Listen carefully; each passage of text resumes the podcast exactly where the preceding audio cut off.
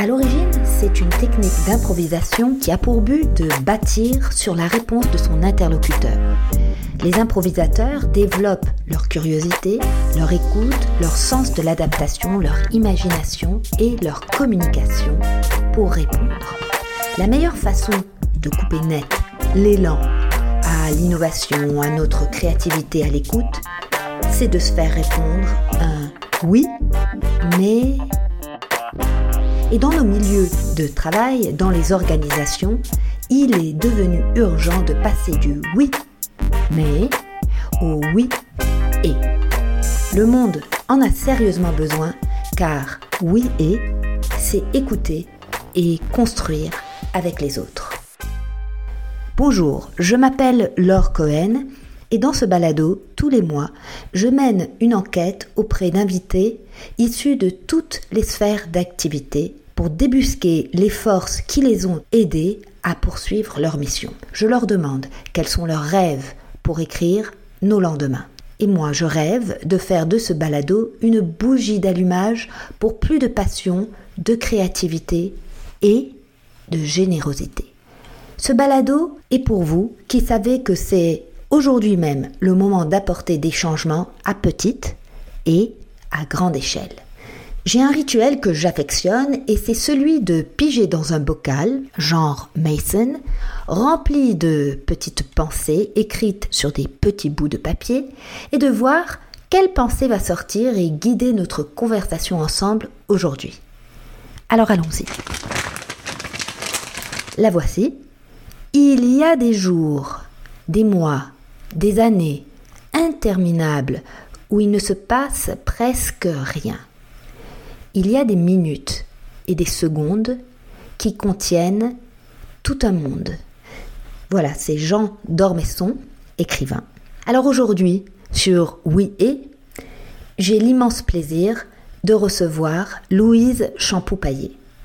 Louise, je l'ai connue à la gouvernance au féminin, où elle est une de nos mentors depuis plus de cinq ans. Parce que je, vais revenir, que ce qui est important pour moi, c'est de faire en sorte qu'on ait le, plus grand nombre de personnes qui vont, qui vont mettre l'épaule à la roue pour changer, ce, changer le monde, faire un monde meilleur. Et euh, je vais relier ça aussi, euh, d'une certaine façon, à l'autre engagement qui est bien important dans ma vie et qui nous a euh, permis de se rencontrer, c'est le mentorat.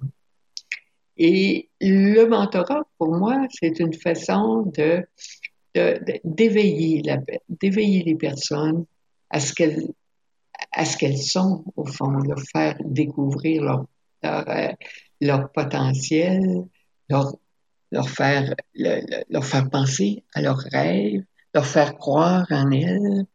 C'est, c'est pas de changer la personne, c'est au fond de faire en sorte que cette personne-là puisse se donner totalement pour la cause ou pour euh, le dossier qui viendra la, la caractériser au fond. Et pour moi, cette confiance qu'on, je pense que le rôle de chaque personne dans la vie, c'est de contribuer à faire en sorte que les personnes qui nous entourent puissent découvrir, puissent découvrir le rêve, puissent découvrir toute la bonté qu'on a en soi pour mieux la partager. C'est le rêve de ma vie, faire jaillir ce qui fait en sorte qu'on est, qu'on est des personnes, qu'on est des personnes avec des rêves qui, qui, veulent, euh, vivre pleinement leur vie parce que la vie est si importante. Mais c'est ça, c'est ça pour moi qui, qui m'anime à chaque jour. Louise est économiste de formation et membre de l'Ordre du Canada, de l'Ordre national du Québec, lauréate du prix du gouverneur général du Canada pour son engagement féminin. Elle est aussi fellow de l'Ordre des administrateurs, titulaire d'un MBA et elle siège sur de multiples conseils d'administration et de comités. Présentement, elle est cadre en résidence à John Molson School of Business. Fait intéressant, il y a quelques années, toujours animée de cette curiosité qui la caractérise, Louise est allée faire sa maîtrise en, je vous le donne en mille, muséologie. Et pourquoi? Pour retrouver en soi ce qu'il y a de meilleur.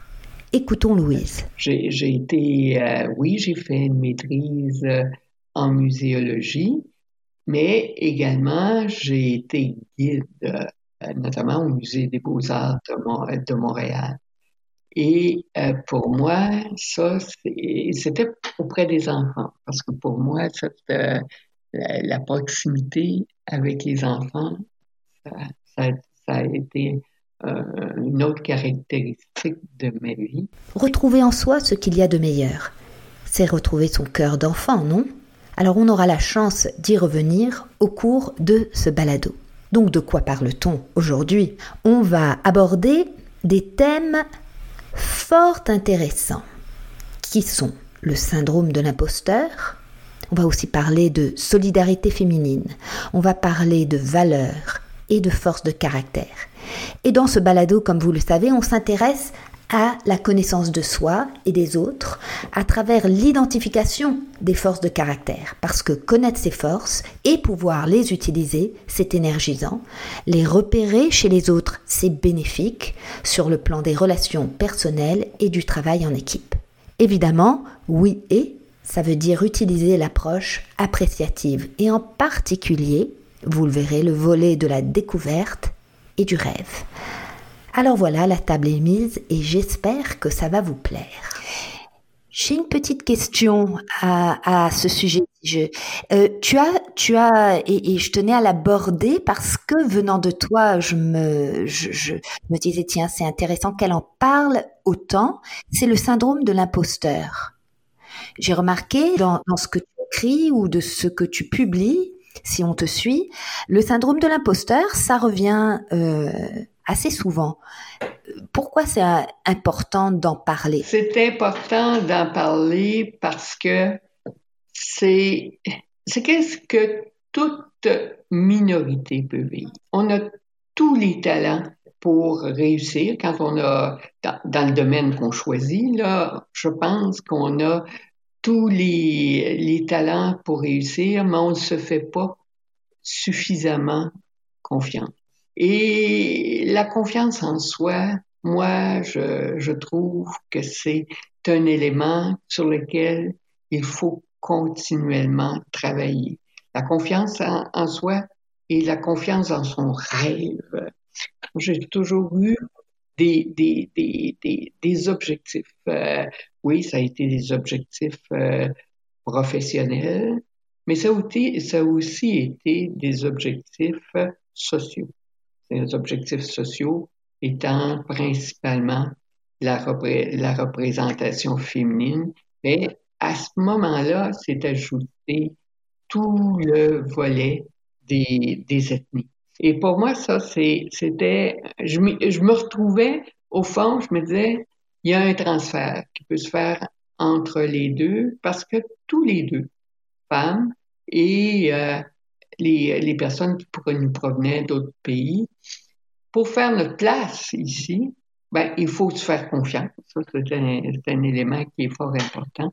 Puis il faut se, faut se rêver. Il faut, faut, oui, faut se rêver. Pour moi, ça, c'est, euh, on n'en parle pas sous, suffisamment de cette importance de, de se rêver, de se projeter, euh, puis de, de faire en sorte que, euh, disons, on, développe tout, on développe euh, les moyens, des moyens, des moyens pour y arriver, mais avec les autres.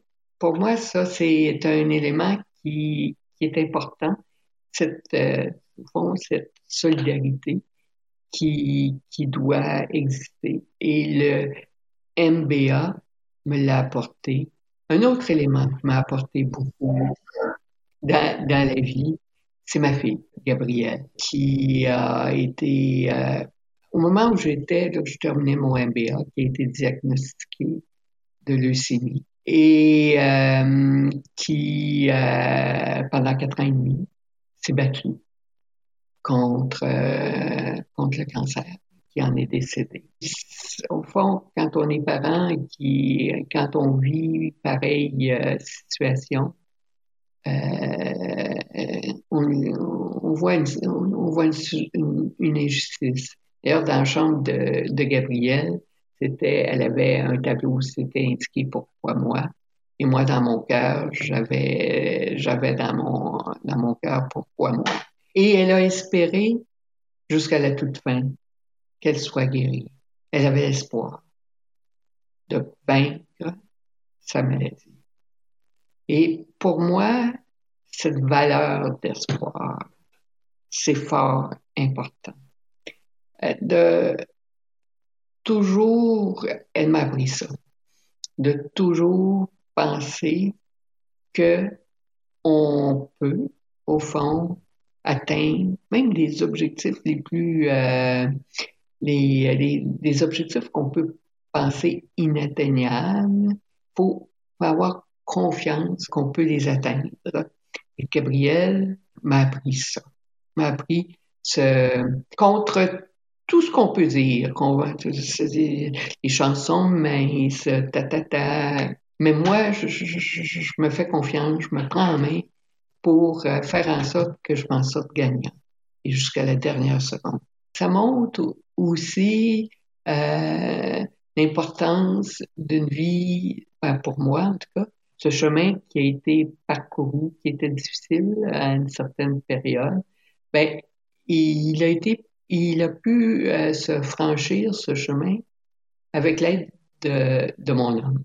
Et ça, dans les vies, euh, je pense que cette, euh, cette, cette, complicité qui peut exister entre euh, conjoints, cette aide aussi qu'on peut avoir, sais, il y a une partie, il y il y a une partie importante dans une vie qui euh, repose sur la complicité, l'entraide, l'amour, l'amitié qu'on peut avoir avec euh, une personne, un conjoint. Euh, moi, ça va faire 50 ans que je vis avec le même homme, là. mais c'est essentiel. ça peut prendre celle d'une femme, ça peut prendre... Mais il faut qu'il y ait avec des individus cette transparence qu'on peut dans nos échanges. Parce que dans la vie, on a besoin d'accompagnement, on a besoin d'aide, on a besoin de franchise. Laisse-moi te poser cette question, euh, cette question que j'ai, euh, qui me vient et que j'ai à cœur. Tu, tu, as employé cette euh, très belle formule de se rêver. Et justement, dans l'approche appréciative, euh, comme si tu l'avais inné en toi, il y a cette deuxième étape qui est de se, de se rêver. Justement, le rêve. Euh, et, et, quand tu parlais de ta fille, euh, tu aurais très bien pu le prendre comme un rêve brisé de, de mère-fille, et au contraire, justement par la complicité, le rapport euh, si fort et profond entre toi et ton compagnon, ton mari, euh, vous avez vous avez rebâti ce rêve-là. Et, et, et j'aimerais juste passer à l'étape alors du rêve. Comment comment est-ce que tu as une façon pour te rêver, justement. Qu'est-ce que tu as parlé de tes forces de caractère? Est-ce qu'il y a une autre force euh, que tu pourrais mettre euh, de l'avant comme étant importante à développer pour se rêver? Et même dans les moments durs, se rêver. Oh là là. Se, rêver, pour moi, ça, ça a pris surtout la forme de l'engagement. Se rêver, c'est euh, s'ouvrir aux opportunités qui se présentent dans nos vies. Euh, chaque, chaque jour, il y a ces, opportunités. Puis de saisir celles qui va nous rendre le plus heureux, qui va faire en sorte que ça, disons, ça contribue à bâtir ce qu'on veut, ce qu'on veut, euh, disons, qui nous caractérise. Euh, moi, moi, si j'ai à définir euh, mon rêve, mon rêve, c'est de, de, de, faire en sorte qu'on ait un meilleur monde, et je le ferai pas seul, je vais le faire avec d'autres, et c'est, c'est de m'engager avec d'autres, et c'est de convaincre aussi d'autres à partager mon rêve. Donc, ce rêve-là, il est, il, il, est beaucoup, si on peut s'exprimer ainsi, il est collectif.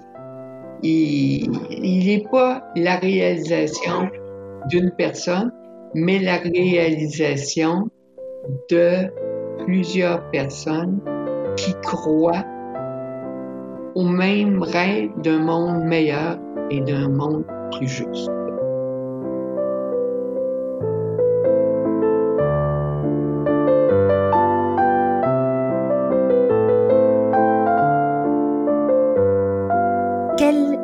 Le fil rouge Quel était le lien euh, entre tout ce que tu as fait? Et ça nous permettra de, de, débuter par où tu veux. Euh, tout ce que tu as fait, est-ce qu'il y a un lien? Est-ce qu'il y a un fil rouge? Euh,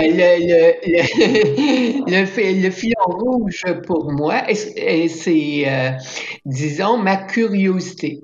Et cette curiosité s'est développée très, très, très jeune. Euh, par le biais de ma passion pour euh, les musées. Ça va te surprendre beaucoup, mais euh, très jeune, je visitais le Musée national des beaux-arts du Québec avec mon papa et parfois avec ma maman pour découvrir des œuvres. C'était surtout des œuvres de peintres québécois peintre canadien.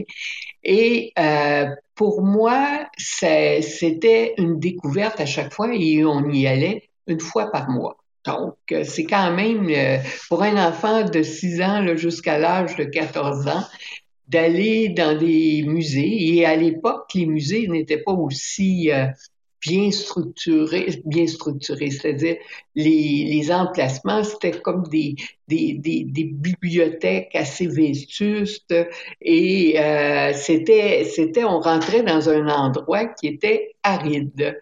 Mais mon père parvenait à faire de cet endroit-là un endroit où on découvrait toutes sortes de nouvelles choses à chaque fois.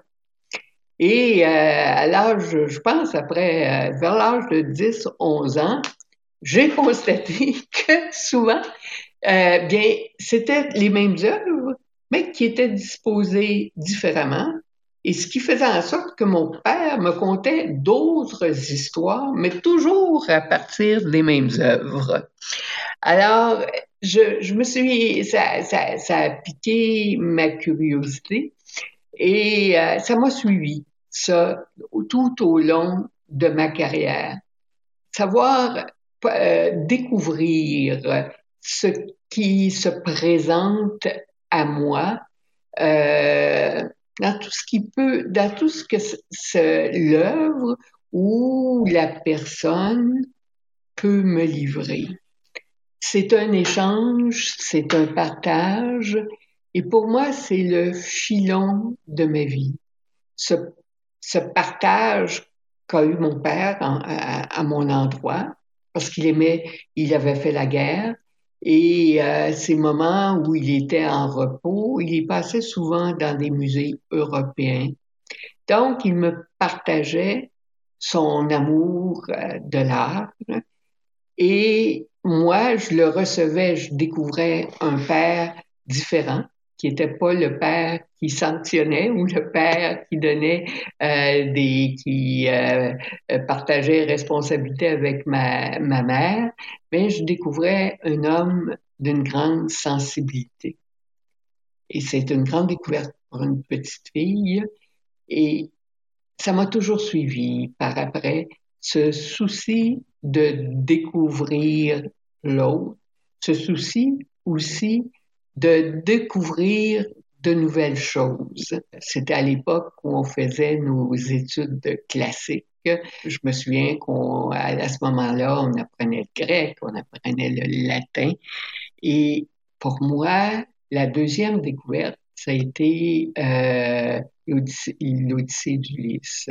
Et on traduisait des passages de l'Odyssée. Puis pour moi, ça, ça a été un autre élément. Cette découverte, là, c'était les voyages qui entraient en ligne de compte et également, disons, le, volet légende, le, le volet aussi d'une personne, Ulysse, qui se dépassait. Et ça, pour moi, ça a été une autre étape qui euh, a consolidé ma vie. Cet aspect de, de monde qui euh, ne se résumait pas à la petite ville dans, le, dans laquelle je suis né, Trois-Rivières, qui est une ville que j'adore et que, que, je suis fière de mes origines, mais ça m'ouvrait sur le monde. Mon père m'avait ouvert sur le monde via l'art, mais euh, mes études classiques m'ouvraient sur le monde d'une façon différente en développant le goût des voyages, en développant aussi le goût de la littérature et aussi le goût de, disons, de, de, de faire parler les mots. Et pendant ces trois ans-là que j'ai, euh, j'ai, euh, j'étais à l'université, au fond, ça m'a, ça m'a permis de développer ce, souci de bien écouter l'autre.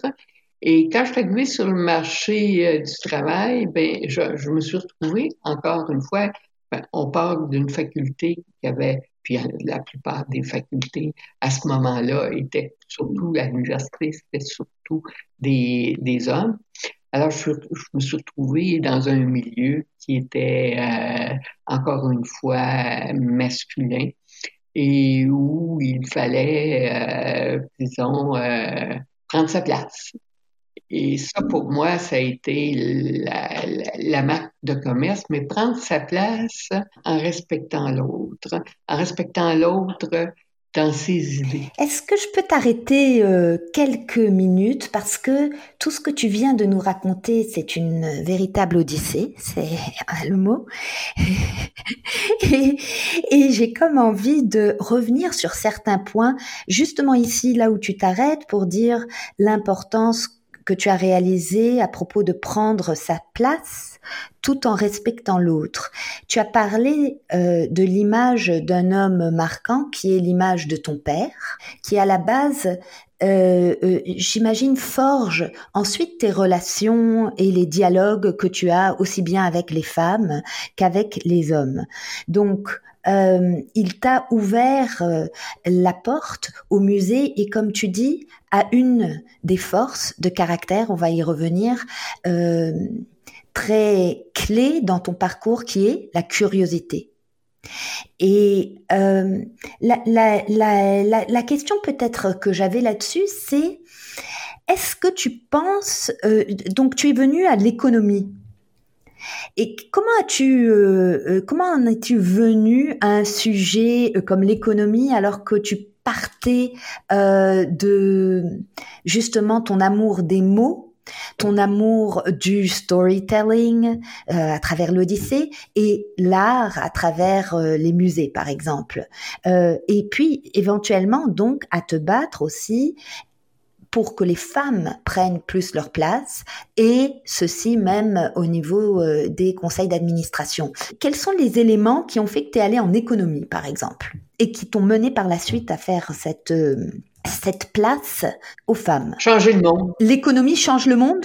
Oui, moi j'étais une personne qui euh, voulait changer le monde peut-être, euh, je n'étais pas une révolutionnaire, là, mais je voulais contribuer à bâtir un monde meilleur. Et contribuer à bâtir un monde meilleur, ça signifiait pouvoir agir sur le plan politique. des politiques euh, gouvernementales. Euh, aussi, j'étais beaucoup attirée par toutes les questions de justice. On ne transforme pas des gens, ça, je je, je, je crois pas à ça. Mais on peut faire en sorte par euh, beaucoup d'écoute, beaucoup de dialogue, à faire jaillir d'autres volets de la personnalité d'une personne qui en fait une bonne citoyenne. Donc, pour moi, ce volet de justice sociale, ce volet également de changer le monde construire un meilleur monde, ben, c'est ça qui m'a amené à choisir les sciences économiques. C'était un domaine qui était, euh, comme tu dis fort bien, à l'opposé de, des, des, euh, des zones ou des domaines dans, les, dans, lequel, dans lesquels j'avais été plus particulièrement formé. Quand on parle de valeur de partage, quand on parle de dialogue, quand on parle de représentation féminine, la solidarité. C'est un, une valeur qui, qui m'est très chère. Euh, on peut faire avancer le dossier de la représentation féminine euh, logiquement par la valeur ajoutée d'une diversité de pensée, mais on ne peut pas le faire avancer complètement bien si on n'a pas cette solidarité entre femmes. J'ai une question qui me brûle parce qu'on touche la fin et je veux être sûre de, de partager ça avec euh, les gens qui nous écoutent. On a commencé euh, notre entretien autour euh, d'une visite au musée avec ton papa. Donc ce cœur d'enfant, et on finit un petit peu l'entretien en parlant aussi de la découverte, un mot qui est revenu souvent, souvent sur tes lèvres. La découverte, la bienveillance, le bonheur et euh, jaillir, le mot jaillir. Euh, je trouve que tu as gardé ton cœur d'enfant et tu as aussi gardé quelque chose qui, malgré tous les honneurs que tu as reçus au cours de ta carrière et tout ben les, diplômes et la carrière que tu as eue, tu as gardé cette humilité qui, euh, on n'est plus habitué à ça. Honnêtement, dans le milieu des affaires en particulier, euh, je vais, je vais, je vais peut-être euh, donner un peu une opinion personnelle. L'humilité, ça se perd sûrement parce que le prestige vient un peu brouiller les cartes. Comment Comment tu as gardé ce cœur d'enfant et cette humilité? C'est tu es né avec ou tu l'as cultivé? Je pense que par le courage, je dirais.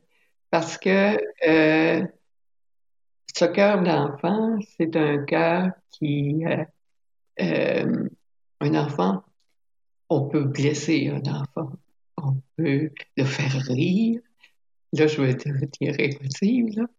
Mais un cœur d'enfant, c'est tellement fragile.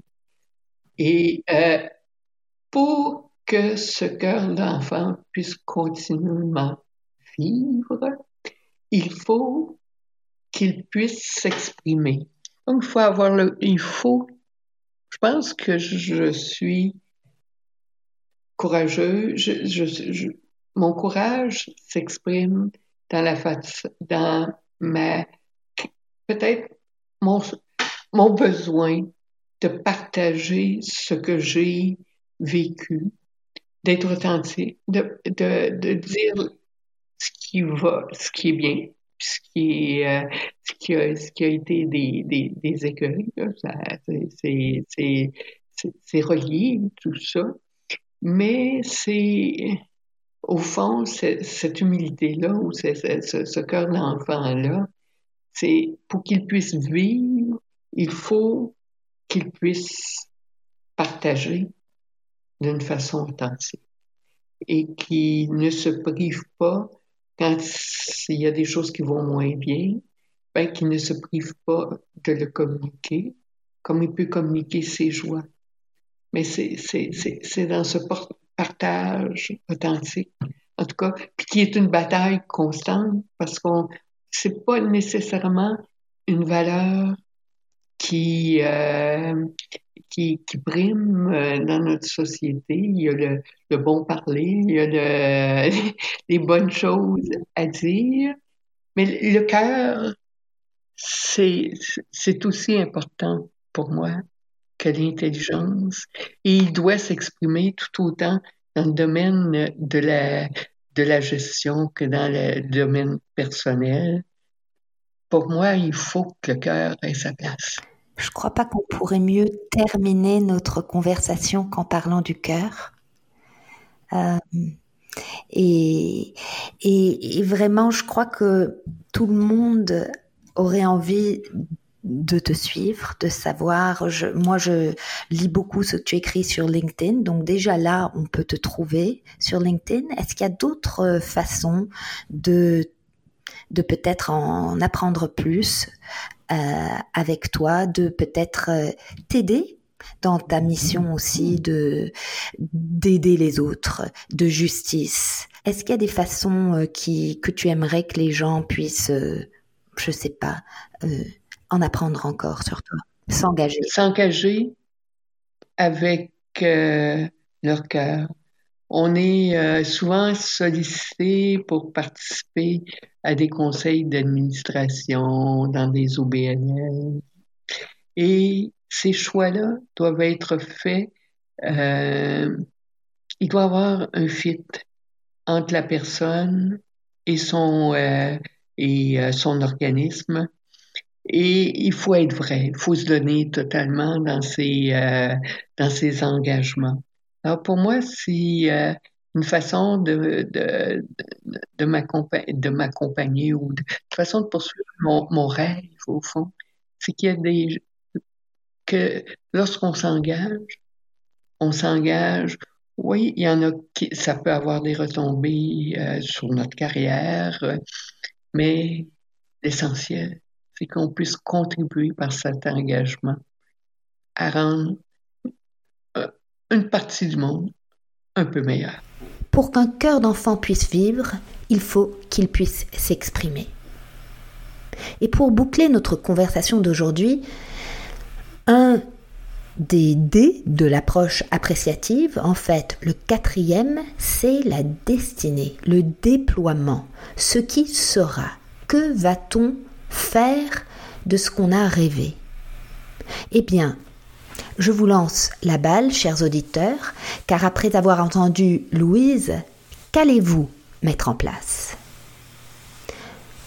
On pourrait prendre une profonde respiration, se détendre et penser que voulez-vous laisser aller parce que vous n'avez plus besoin d'y être si attaché. D'un autre côté, que voulez-vous amplifier dans votre vie, commencer à faire? Et finalement, que voulez-vous continuer? Donc ces trois questions permettent de répondre au déploiement, à ce qui sera. Voilà, c'est déjà la fin de cet épisode et je vous laisse avec un précieux conseil de Louise, le fameux équilibre de vie. Il faut que cette portion de nos vies, que ce ne soit pas seulement le professionnel, que ce ne soit pas seulement le, le personnel ou le familial, il faut avoir un équilibre dans tout ça. Puis il faut se permettre de le dire, de le partager. Ça, c'est parfois difficile.